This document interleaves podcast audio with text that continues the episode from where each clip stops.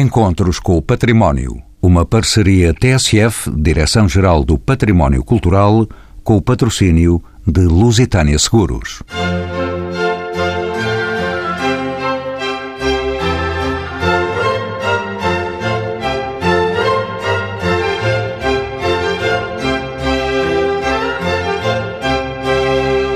Tem esse nome em comum de físicas do património português, arquitetura e a memória. Está patente desde 6 de dezembro a 6 de março no Museu de Arte Popular, em plenos recantos de Belém, em Lisboa, frente às tranquilas águas do Tejo. Será necessário escutar a conversa que corre nesta emissão para distinguirmos físicas do património. A exposição pretende objetivamente celebrar os bons exemplos de reabilitação em património arquitetónico, refletir sobre a história da intervenção patrimonial e cruzar o tema com debates contemporâneos. Estruturando-se segundo os status da matéria, assim, em estado líquido, apresentam-se 12 projetos recentes de notáveis arquitetos nacionais, de Gonçalo Mirna a Cisa Vieira. Em sólido, seis lugares identitários em maquetes. E em estado gasoso, em duas estruturas circulares, dois lugares em transformação, a Baixa de Lisboa e a Baixa do Porto. Um pequeno aceno a descoberto no véu que cobre esta exposição, vão aqui ouvir-se, entre outros elementos, as vozes e as opiniões de cinco personalidades que colocam as obras patrimoniais em cronologia. São nossos convidados Jorge Figueira, arquiteto pelo Porto e doutorado em Coimbra, é investigador do Centro de Estudos Sociais da Universidade de Coimbra. Crítico de arquitetura no Jornal Público, é o curador desta exposição. Paulo Pereira, doutor em História da Arquitetura por Lisboa, foi vice-presidente do IPAR entre 1995 e 2003. Paulo Costa é desde 2015 diretor do Museu de Etnologia e do Museu de Arte Popular. Foi diretor do Departamento de Património Imaterial do Instituto dos Museus e da Conservação. E ainda João Carlos Santos, arquiteto e subdiretor do Património Cultural, ele começa por fazer aqui um balanço circunstanciado da ação desenvolvida durante este ano europeu do património pela Direção-Geral do Património Cultural. Bom, antes de mais, cumprimento todos uh, e, e, gostava, ao nível das iniciativas, destacaria desde logo o Dia Internacional dos Monumentos e Sítios, celebrado a 18 de Abril, em colaboração com o ICOMOS, e que teve como tema o património cultural de geração em geração, que contou com mais de 600 iniciativas, organizadas por mais de 540 entidades em cerca de 160 conselhos.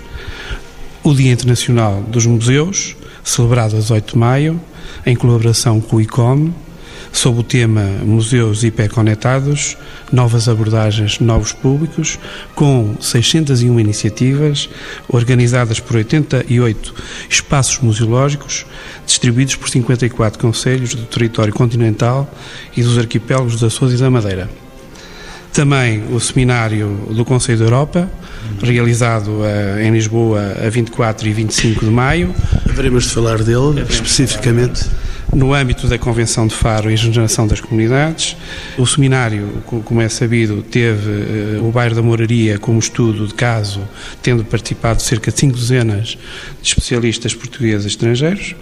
Também uma exposição muito importante, a exposição na Rota das Catedrais, feita aqui no Palácio Nacional da Ajuda, que decorreu de junho a setembro. Esta exposição reuniu mais de 110 peças provenientes das catedrais e igrejas de Portugal continental, Madeira e Açores, algumas classificadas como tesouros nacionais, as Jornadas Europeias do Património, em 28, 29 e 30 de setembro, sob o tema Partilhar Memórias, contou com mais de 1.200 atividades distribuídas por 181 conselhos e mais de 600 entidades públicas e privadas.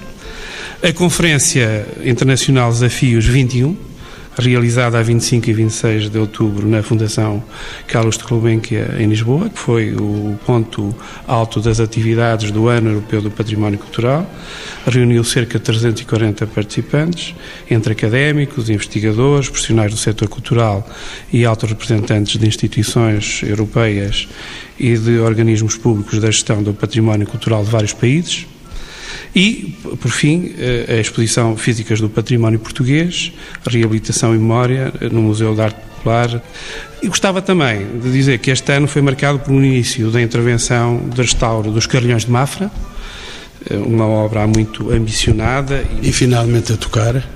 E também gostaria de destacar a, a, instalação do Centro Nacional de Arqueologia Náutica e Subaquática, em Chabregas, que se encontra há mais de 10 anos instalado provisoriamente no mercado abastecedor da região de Lisboa e que estamos agora a concluir a intervenção para esta instalação, entre outras intervenções milhentas coisas que foram feitas, eh, não sei se tão olhadas, mas pelo menos participadas foram, e disso nos foi dando números. Em que nível é que foi feita a adesão a estas propostas que foram lançadas durante este ano europeu do património? A filosofia subjacente à celebração do, do Ano Europeu do Património Cultural radica efetivamente na participação ativa da sociedade civil em iniciativas quer à escala local, regional e também nacional, cumprindo um vasto leque do património cultural. Entendeu-se desde o início que deveria ser um projeto altamente participado, eh, com um site próprio e um programa de inscrição aberto e em permanente atualização desde o dia 31 de dezembro de 2017. Procurou-se também vincular a ideia de que as iniciativas do Ano Europeu do Património Cultural deveriam dar continuidade a projetos ou iniciar projetos que pudessem projetar para o futuro. Foi também uma preocupação centrar as mensagens para as comunidades e, dentro delas, privilegiar os jovens. Paulo Pereira, Bem-vindo de novo aos Encontros com o Património, um utente deste espaço há alguns anos, há 12 anos pelo menos que existimos. Uh, a 25 e 26 de outubro decorreu na Fundação Carlos de Gulbenkian uma conferência internacional organizada pela Direção-Geral do Património Cultural. Essa conferência designou-se de Património Cultural Desafios 21, que aliás o arquiteto João Carlos Santos nos aqui já referiu. Foram debatidos temas como o património, a sustentabilidade, a inovação e conhecimento, sustentabilidade e gestão patrimonial. São estes, de facto, os desafios do património cultural do século XXI. Estamos cá. São, objetivamente, são esses os grandes desafios. Naturalmente, estamos a falar de uma área na qual existe um grande consenso eh, entre as sociedades, pelo menos entre as sociedades ocidentais e ocidentalizadas, no que respeita ao imperativo do património. As variantes que daí decorrem é que são eventualmente as que cada Estado-nação, cada região acaba por colocar por si mesma. Eh, naturalmente que há, por exemplo, numa cidade problemas que não há no campo e vice-versa. E por aí fora nós temos eh, particularidades no que respeita, por exemplo, a um dos temas que é o da sustentabilidade. A sustentabilidade é algo que para o património é muito importante. Eu sempre insisti e creio que foi um dos temas mais debatidos naquela conferência. É precisamente a forma como a recuperação e a reabilitação de património permite aquilo a que eu chamo a reinserção numa ordem económica uh, contemporânea. Quer dizer, uma boa parte dos edifícios e dos monumentos e até dos tecidos urbanos, por razões que têm a ver com a sua obsolescência, em certa medida, também por razões de, enfim, enfim, da passagem do tempo, saem, como se costuma dizer, da ordem económica, ou seja, deixam de ser eh, económicos. A reabilitação do património, a recuperação e o restauro do património eh, faz regressar esses bens, esses valores à ordem económica contemporânea. Isto não tem nada a ver com uma visão, eh, digamos, liberal ou neoliberal ou pró-capitalista do património. Muito pelo contrário, tem a ver com o facto de percebermos que o património e estas variantes do património são, em si, agentes, atores eh, da comunidade e são importantes na geração de riqueza. Note-se que uh, um dos assuntos mais tratados foi, por exemplo, do turismo e do impacto do turismo. Eu diria que, se fizesse um balanço das jornadas neste ano, que está quase a terminar. Um dos assuntos que em Portugal, por exemplo, mais se debateu, teve a ver precisamente com o impacto do turismo porque foi um ano de explosão do turismo em todo Portugal, foi precisamente o impacto daquilo que chamamos reabilitação, ou reabilitação e regeneração urbana, através de projetos de restauro de edifícios, alguns deles até anónimos, outros em áreas classificadas. E até houve cidades que mudaram quase de face Sim. ao serem contemplados Sim. hoje. Sim, e isso levou precisamente a um dos temas relativos à sustentabilidade que se discutiu, que é o da existência da gentrificação traduzindo por outras palavras, é eventualmente a substituição daquilo que são as populações locais eh, de origem, não é, por outras que são naturalmente vindas de fora e que são as que têm poder económico para poder ocupar aquelas casas e eventualmente até em função dos alojamentos locais, etc, ter uma rotação muito elevada. Esse é o problema neste momento que, por exemplo, em Portugal se sente e apenas e não só em Portugal, não, não apenas em Portugal, mas noutras cidades de grande procura turística se sente mais. E a questão da sustentabilidade foi pelo menos aqui no nosso país, muito discutida, porque se trata de um aspecto que tem uma ligação íntima às comunidades, mas por outro lado tem um, também um aspecto positivo, que é o da reabilitação e recuperação de um património que de outra forma eventualmente não seria recuperado porque não haveria capital suficiente para o conseguir. E esse tema da sustentabilidade, portanto, hoje em dia coloca-se em medida neste ponto, é? sobretudo nas cidades que são alvo de pressão turística e até de erosão turística. Outra coisa que foi debatida tem a ver com os desafios. Os desafios põem-se quase todos no, em dois planos. Um, os grandes desafios da gestão do património. Portanto, como é que se gera património hoje em dia? Isso quer que lhe diga, ninguém chega a conclusão nenhuma, porque não há conclusões a tirar, porque efetivamente a cada questão que se coloca, eh, outras tantas respostas podem ser dadas. Não vai dizer que a gestão do património é ingerível. Não, pelo contrário. Há muitas soluções e hoje em dia tende-se para um ecletismo relativamente às soluções de gestão de património. Evidentemente, se nós olharmos para as instituições, sobretudo instituições do Estado, correspondentes ao poder local, evidentemente que eh, estamos em escalas diferentes, mas as coisas passam-se a um nível institucional. Já aí se colocam problemas. Também foram os problemas debatidos este ano e que vale a pena continuar a debater. Este ano que está a passar e que continuaremos a debater provavelmente em 2019. E é isso que vamos fazer, vamos continuar a debater aqui nesta nossa conversa eh, já em balanço sobre o Ano Europeu do Património. Tenho um outro interventor neste programa, Paulo Costa. Bem-vindo de novo aos encontros, já somos também companhia habitual. Uh, Paulo Costa é o diretor do Museu Nacional de Etnologia, aqui em Lisboa, e como sabe, sob a tutela da Direção-Geral do Património Cultural, estão 23 museus, palácios e monumentos nacionais. Um deles é o Museu de Arte eh, Popular. Diga-me que ofertas culturais nos proporcionou este ano o Museu de Arte Popular que é, eh, tanto quanto sei, um polo do próprio Museu de Etnologia que o Paulo Costa uh, gera aqui em Lisboa. Exato. Desde 2012, o Museu de Arte Popular e o Museu Nacional de Etnologia foram reunidos numa única unidade orgânica, o que significa que são, efetivamente, uma única instituição museológica, um único museu dotado de dois polos repartidos entre os respectivos edifícios, o do Museu Nacional de Etnologia no Restelo e o do Museu de Arte Popular em Belém, que se encontrou encerrado quando assumi a direção do museu em de 2015. E, de facto, um dos desafios deste tempo foi proceder à reabertura do Museu de Arte Popular e promover uma programação faseada para o museu, adequada às capacidades do museu eh, e, por outro lado, muito consciente das limitações que então dispunhamos. E uma delas foi precisamente em dezembro de 2016, quando o museu foi reaberto ao público, apenas o pôde ser parcialmente. O Museu de Arte Popular, se me permite, o Museu de Arte Popular tem uma face voltada para o passado. Eh, é uma, um resto, digamos, de um certo antigo regime. Ele hoje tem uma cara voltada para o futuro. É essa a nossa intenção do museu, em conjunto com a direção da Direção-Geral do Património Cultural. É precisamente voltá-lo para o futuro e desvinculá-lo dessa carga ideológica que ele, inegavelmente, teve.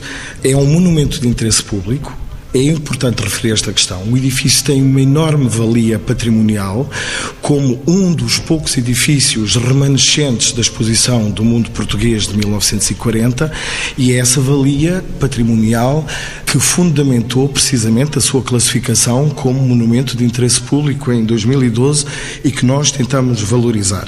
Como eu estava a referir, é precisamente agora, apenas com esta exposição Físicas do Património, que nos permitiu restaurar, por exemplo, na Sala da Extremadura e do Alentejo, a última pintura mural, precisamente uma das mais belas do Museu da Autoria da Estrela Faria, que faltava restaurar, que o público poderá agora ver pela primeira vez, após muitos anos, com a exposição Físicas do, do Património. Portanto, esta exposição que suscita o nosso encontro uh, hoje, à volta desta mesa, consigo, foi, digamos assim, um mote para nós intervirmos também nessa valia uh, patrimonial do museu e valorizarmos este elemento fundamental desta pintura da Estrela Faria. Uma nova presença no programa, embora já participante em tempos idos de realidades do património a norte, o arquiteto Jorge Figueira. Bem-vindo, então, a esta nossa conversa. Eh, no Museu de Arte Popular está agora patente a exposição Físicas do Património Português, Reabilitação e Memória. A verdade é que eu gostaria de saber como é que se estrutura esta exposição. Queria dizer desde logo que é um enorme privilégio podermos montar esta exposição no Museu de Arte Popular, um lugar cheio de memórias e cheio de vibrações arquitetónicas e poéticas que já vem de longe e com o qual nós gostamos de interagir e não temos nenhum sentido de pecado nessa interação. Pelo contrário, aquilo que encontramos eh, quando agora as salas onde vai ser a nossa exposição foram limpas, foram descarnadas, são de facto morais e uma espacialidade muito particulares, onde a nossa exposição entra de uma forma que me parece eh, extraordinariamente eh, relevante, mas isso evidentemente que são as pessoas que vão visitar a exposição que poderão confirmar. Por um lado, portanto, esta ideia de que a arquitetura do edifício e a sua decoração, os seus elementos distintivos estão para ser visitados neste momento no Museu de Arte Popular. Depois, aquilo que foi o desafio da senhora diretora da Direção-Geral do Património Cultural foi que nós mostrássemos os melhores exemplos, por assim dizer, da reabilitação patrimonial em Portugal que se faz neste momento. Não tanto no sentido ontológico, de regressar aos anos 80, 90, mas mostrar aquilo que se está a fazer agora e aquilo que está a fazer bem. E, portanto, nós eh, assumimos esta ideia de umas físicas do património português. O que é que nós dizemos quando dizemos físicas do património português? Dizemos líquido, sólido e gasoso. E o líquido são exatamente as intervenções que estão a ser feitas agora, que têm uma naturalidade que decorre dos arquitetos, do talento, da intuição dos arquitetos portugueses, que trabalha de forma líquida sobre os edifícios existentes. Temos o sólido, e o sólido nós elencamos seis lugares que têm uma maquete extraordinária, cada um deles, que são sítios um pouco sem saída do ponto de vista da reabilitação, porque provavelmente não podem ser reabilitados, ou porque a sua. Ou precisar, porventura, de tratamento, está a passar uma ambulância a dizer-nos isso. Há tratamentos a fazer. Eh, um dos sítios que nós escolhemos para fazer estas maquetes magníficas em madeira é exatamente Sagres. E Sagres foi um sítio de uma polémica explosiva e ah, muito interessante e muito traumática. E nós colocamos Sagres como sendo exatamente um ponto de viragem e um ponto de reflexão sobre o que é que é a intervenção no património e os limites da intervenção no património. Essa polémica começou pelo menos no século XV e no século XVI. De acordo, mas, mas, mas teve alguns episódios mais recentes que os mortais aqui presentes puderam presenciar. Bom, isto é o solo e depois temos o gasoso. E o gasoso são duas estruturas em diaporama fotográfico sobre aquilo que está a acontecer na Baixa do Porto e na Baixa de Lisboa. E, portanto, nós quisemos também introduzir a Valência turismo, porque nos pareceu absolutamente irrecusável como sendo o elefante na sala, E, portanto, a, exposição tem estas três grandes secções. Depois tem uma outra chamada Outros Estados da Matéria, naturalmente sendo físicas, onde nós entrevistamos cinco personalidades o professor Paulo Pereira aqui presente, a professora Raquel Henriques da Silva, Alexandre Alves Costa, o Rui Tavares e o Walter Roça.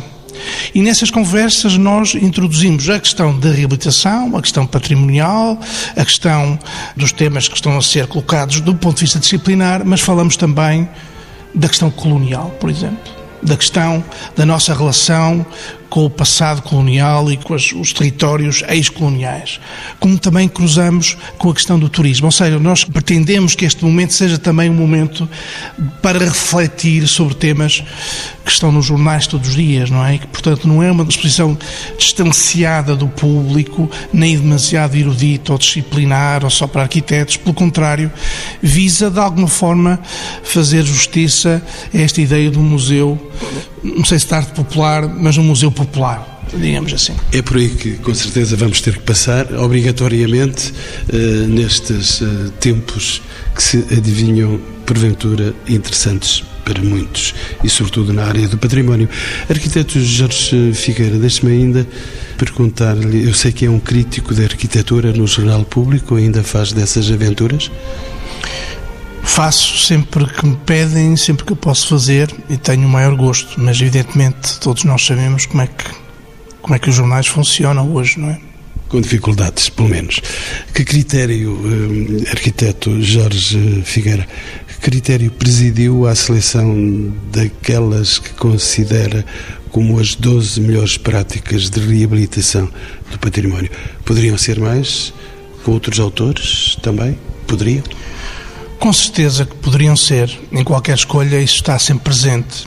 Eu não vou aqui dizer quais é que são os autores para criar algum efeito de surpresa a quem vai à exposição, mas são autores. Está já a vender muito bem a exposição. Uhum são autores consagrados, não é uma exposição, enfim, de várias gerações, de várias escolas, de várias regiões, com várias tendências, não é uma exposição monolítica, mas eh, nós temos a consciência, naturalmente há que ter a consciência, que quando se está a intervir em edifícios de alto valor patrimonial, é evidentemente que se vai buscar, ou por concurso, ou até às vezes por encomenda direta, profissionais ou arquitetos que têm já alguma experiência e alguma valia e algum valor nesse sentido. E, portanto, não é assumidamente uma exposição para se descobrir a nova arquitetura portuguesa, não é? Conto muito, é uma exposição para se descobrir as novas formas de reabilitar a velha arquitetura portuguesa. E a propósito, deixe-me avançar com esta questão para um arquiteto feito no Porto, na Universidade do Porto, Jorge Figueira. A Baixa do Porto e a Baixa de Lisboa, presentes nesta exposição, surgem com que propósito, afinal? Com o propósito gasoso daquilo que está a evaporar. Está num estado um bocado perigoso. com o propósito daquilo que está a evaporar e que nós, nós não fazemos comentários, a não ser os nossos muito queridos e estimados eh, entrevistados, eh, que são, aliás, têm depoimentos absolutamente brilhantes eh, e que comentam com alguma coragem aquilo que está a acontecer no Porto e em Lisboa, mas tirando isso, a exposição não pretende fazer a crítica ou fazer, digamos assim, um relatório final do que é que o turismo está a fazer às nossas cidades, porque provavelmente ainda é um bocadinho cedo para isso ser feito, embora aquilo que nos é dito e aquilo que é evidente na metáfora do gasoso é que alguma coisa se está a perder evidentemente, não é? Embora também haja um sentimento partilhado por todos que é uma situação inelutável, ou seja, que entre a decadência e ruína e o desaparecimento das cidades e a sua convivência altamente densificada com turistas, talvez este um cenário seja mais eh, futurista. E neste cenário da exposição, professor Paulo Pereira, como é que se pode funcionalizar o património? Essas intervenções que os visitantes da exposição poderão eh, ter a oportunidade de ouvir, naturalmente falam-nos dessa complexidade que será essa de funcionalizar o património. A funcionalização do património até teve muito cedo alguns exemplos e por acaso passaram sempre pelo turismo. Não nos podemos esquecer que, pelo menos em Portugal, desde os anos 40, até mesmo antes, eh, com o ciclo, o primeiro ciclo das pousadas do Estado, eh, naturalmente foi o aproveitamento de alguns edifícios emblemáticos como pousadas que eh, motivou muitas não digo todas, mas muitas intervenções uh, na altura da Direção-Geral dos Edifícios e Monumentos Nacionais, algumas delas até bastante felizes, outras naturalmente infelizes, mas na maior parte dos casos felizes.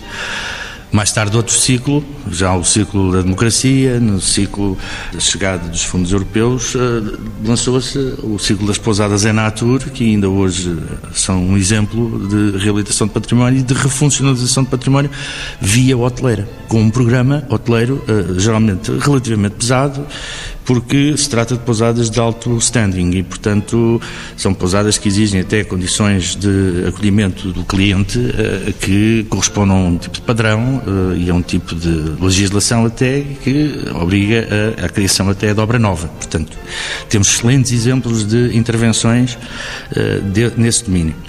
Isto quanto à refuncionalização. Hoje em dia a refuncionalização passa também pela transformação de alguns dos edifícios mais ou menos emblemáticos, quase todos eles têm uma referência muito forte, reportam-se uma memória forte de uma determinada comunidade, como museus, centros de cultura, e uh, é por aí, pelo museu e pelo centro de cultura, pelo centro de encontros, centro de congressos, que muitas vezes se vai é impossível continuar a ir por aí. Esse é que é o grande problema. Nós não vamos conseguir continuar a criar centros culturais porque também não é preciso ter, criar tantos centros culturais. Se calhar é necessário pô-los a funcionar. Não, eu tenho a impressão que vai haver uma tendência que é de refuncionalizar muitos desses edifícios como eh, edifícios com habitação de habitação, sendo que não é propriamente uma utilização hoteleira. Houve exemplos interessantíssimos aqui em Lisboa, um deles do, foi um projeto de João de Almeida, embora se fosse uma encomenda da Câmara Municipal, foi o Convento das Bernardas. O Convento das Bernardas já era uma ilha com habitação lá dentro e ele reabilitou e manteve a componente de habitação e, e associou-lhe uma componente cultural, onde é hoje o Museu da Marioneta e, portanto, gerido pela, pela Câmara Municipal e outros casos existem pelo país todo. E quase sempre até eh, são decisões ao nível, não tanto das grandes instituições centrais, mas mais ao nível das instituições autárquicas. E isto é cada vez mais interessante porque em Portugal, de facto, aí verificou-se ao nível da refuncionalização de muitos edifícios uh, classificados uh, ou de valia patrimonial, não têm que ter classificação para terem valia patrimonial, houve de facto um esforço muito grande na refuncionalização, até para serviços públicos, até para lugares de representação da própria entidade entidade ou da própria instituição, às vezes de associações, houve essa possibilidade de avançar por aí. Outra possibilidade que eu gosto muito de defender e que já defendi mais nas aulas do que publicamente é se não poderemos pegar em parcelas do nosso património que é, digamos, de terceira categoria ou quarta categoria, isto é como todas as aspas do mundo se podem pôr, não é? Quando eu digo isto, terceira ou quarta categoria, é só para explicar que se tratam de edifícios anónimos, não é? Mas que têm valia patrimonial, fazem parte de um tecido urbano que tem uma, uma coerência, uma congruência, e se, se, se esses edifícios desaparecerem, perdemos, ou esquecemos, ou como diria o Jorge Figueira, uh, evaporam-se, não é? Uh, algumas das, uh, das âncoras de uma, de uma comunidade. Hoje em dia nós estamos perante uma sociedade aqui no Ocidente e não só que está a lidar com um problema social descomunal que é o dos refugiados. Eu veria como uma possibilidade de regeneração, foi um dos temas abordados este ano, de regeneração precisamente uh, o acolhimento de refugiados nesses lugares com o contributo de alguns desses refugiados para eles próprios eh, procederem a uma reabilitação sensível eh, e acompanhada naturalmente tecnicamente desses elementos de terceira ou quarta categoria, como eu digo, com as tais aspas, do património. Nós vamos ter que resolver esse problema, porque este problema não se vai, infelizmente, evaporar, não é? Vai se tornar sólido, provavelmente. Desculpem, mas as metáforas do Jorge são irresistíveis, não é? São irresistíveis e nós podemos constatar isso na exposição. São irresistíveis e extremamente certeiras eh, e isto não é um problema gasoso, é um problema muito sério, muito sólido eh, e não se dissolve no ar, como se diria Marx. É um problema problema destas coisas. E é, de facto, também uma responsabilização social, é onde o património tem que estar. E então eh, o património tem que estar do gasoso ao sólido e, e, nessa questão muito sensível que acaba de referir e, e disse o adjetivo sensível, como eu também eh, penso utilizar agora o tratamento da nossa conversa por uma questão sensível que já abordamos, eh, Paulo Costa. Este Museu de Arte Popular, eh, onde está esta exposição, eh, nascido de um projeto do Estado Novo, o Paulo Costa já o referiu também. O Museu de Arte Popular tem um cunho arquitetónico muito específico, recende ainda aos anos 40, naturalmente. Eh, na sua opinião, devem os símbolos do Estado ser apagados? Porque sim, porque não? Em princípio, não. E no caso do Museu de Arte Popular, muito sinceramente, não vejo que símbolos. É, o, o, museu é todo um símbolo, não é? O museu tem uma série de elementos decorativos, quer no exterior, quer no interior, que são alusivos às culturas uh, populares e que são produções artísticas de diversos artísticos da época, muitos deles feitos uh, posteriormente à própria construção do edifício, no processo de adaptação do edifício a museu, que abriu como tal em 1948. Portanto, são expressões artísticas de autores, estão todos muito bem identificados. Desde o ano passado, nós conseguimos produzir informação de inventário sobre todos os elementos escultóricos e, e pictóricos, no caso das pinturas murais, que eram as mais bem documentadas, mas este trabalho resultou até de um, de um trabalho de investigação no âmbito de uma pesquisa de doutoramento que foi realizada nos últimos anos e foi completada muito recentemente, há cerca de, de seis meses. Portanto, o museu, como um todo é sim um símbolo do Estado Novo, mas não tem símbolos em si do Estado Novo políticos, símbolos políticos diretamente. Como eu referi, o museu tem uma importância patrimonial profunda, por ser, desde logo, um exemplar de arquitetura efêmera, remanescente, é um dos poucos exemplares eh, sobreviventes de todas as construções efêmeras feitas para a exposição do mundo português, e tem essa dimensão uh, simbólica também e patrimonial de ter sido um edifício uh, adaptado a museu nos anos 40. Portanto, tem, que foi absolutamente refuncionalizado uh, e que foi sendo adaptado ao longo das décadas.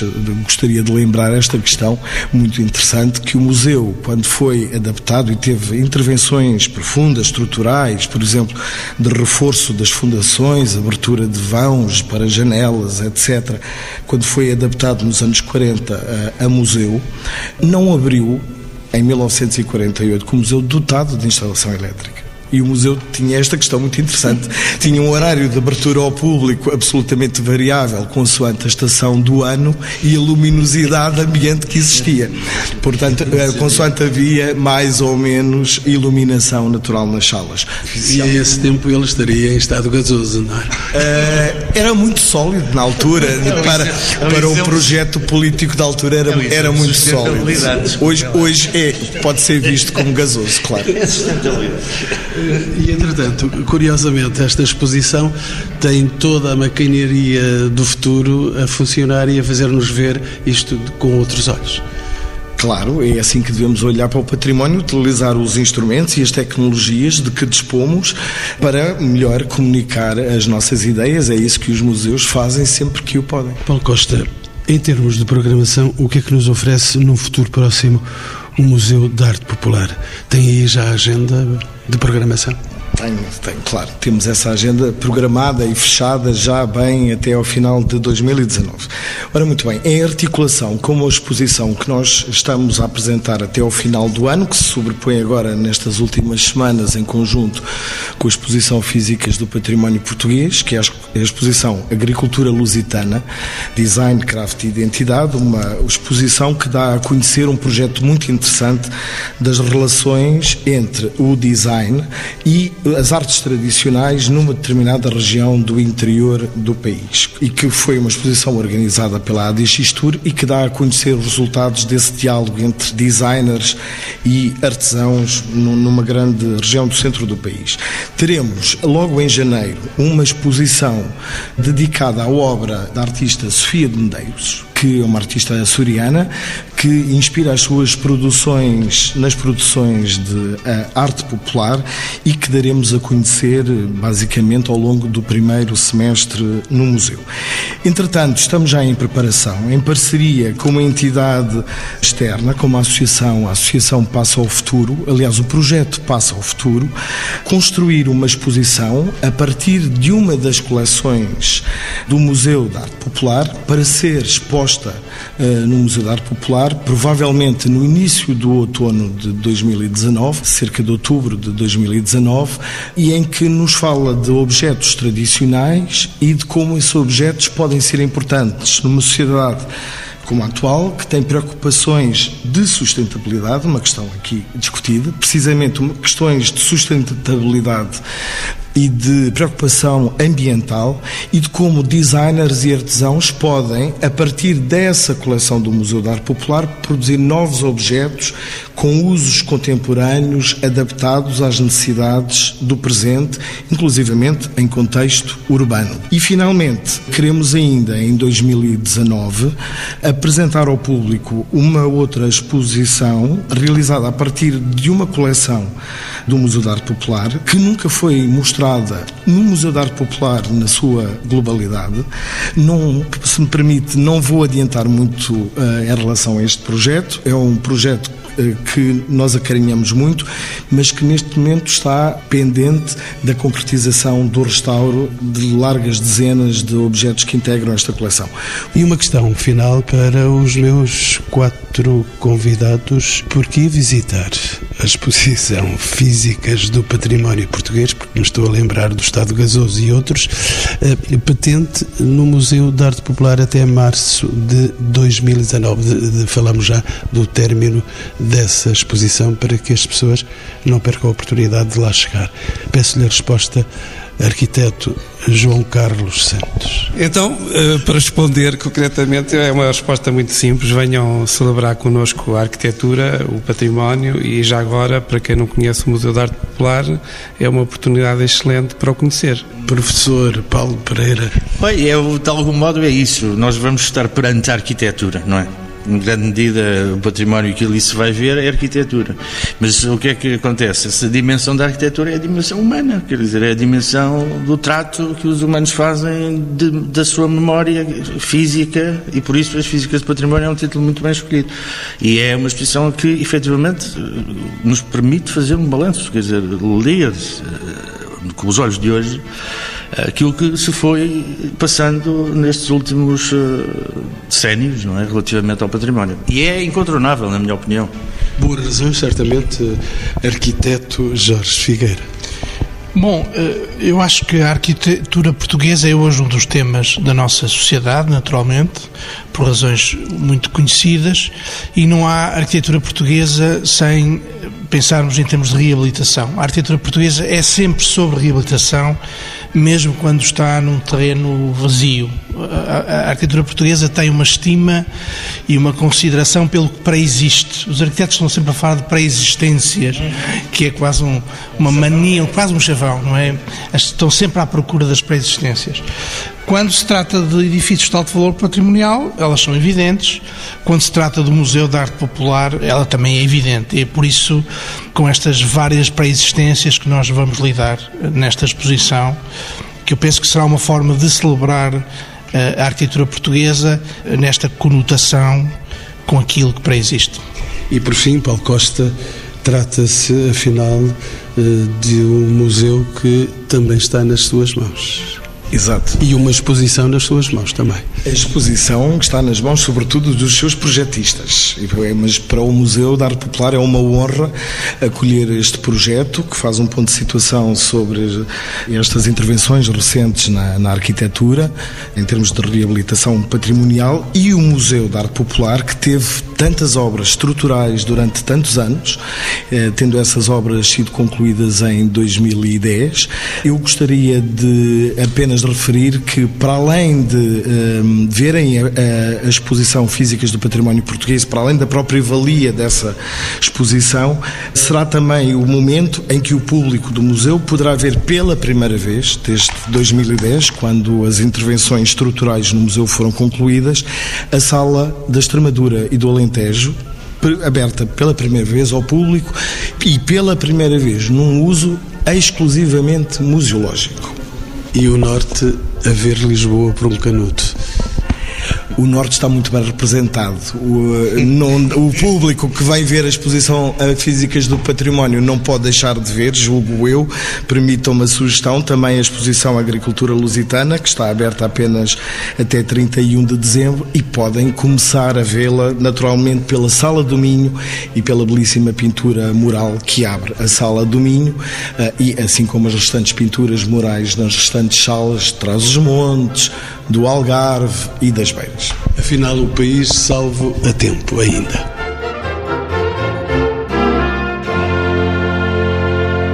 Encontros com o Património. Uma parceria TSF, Direção-Geral do Património Cultural, com o patrocínio de Lusitânia Seguros.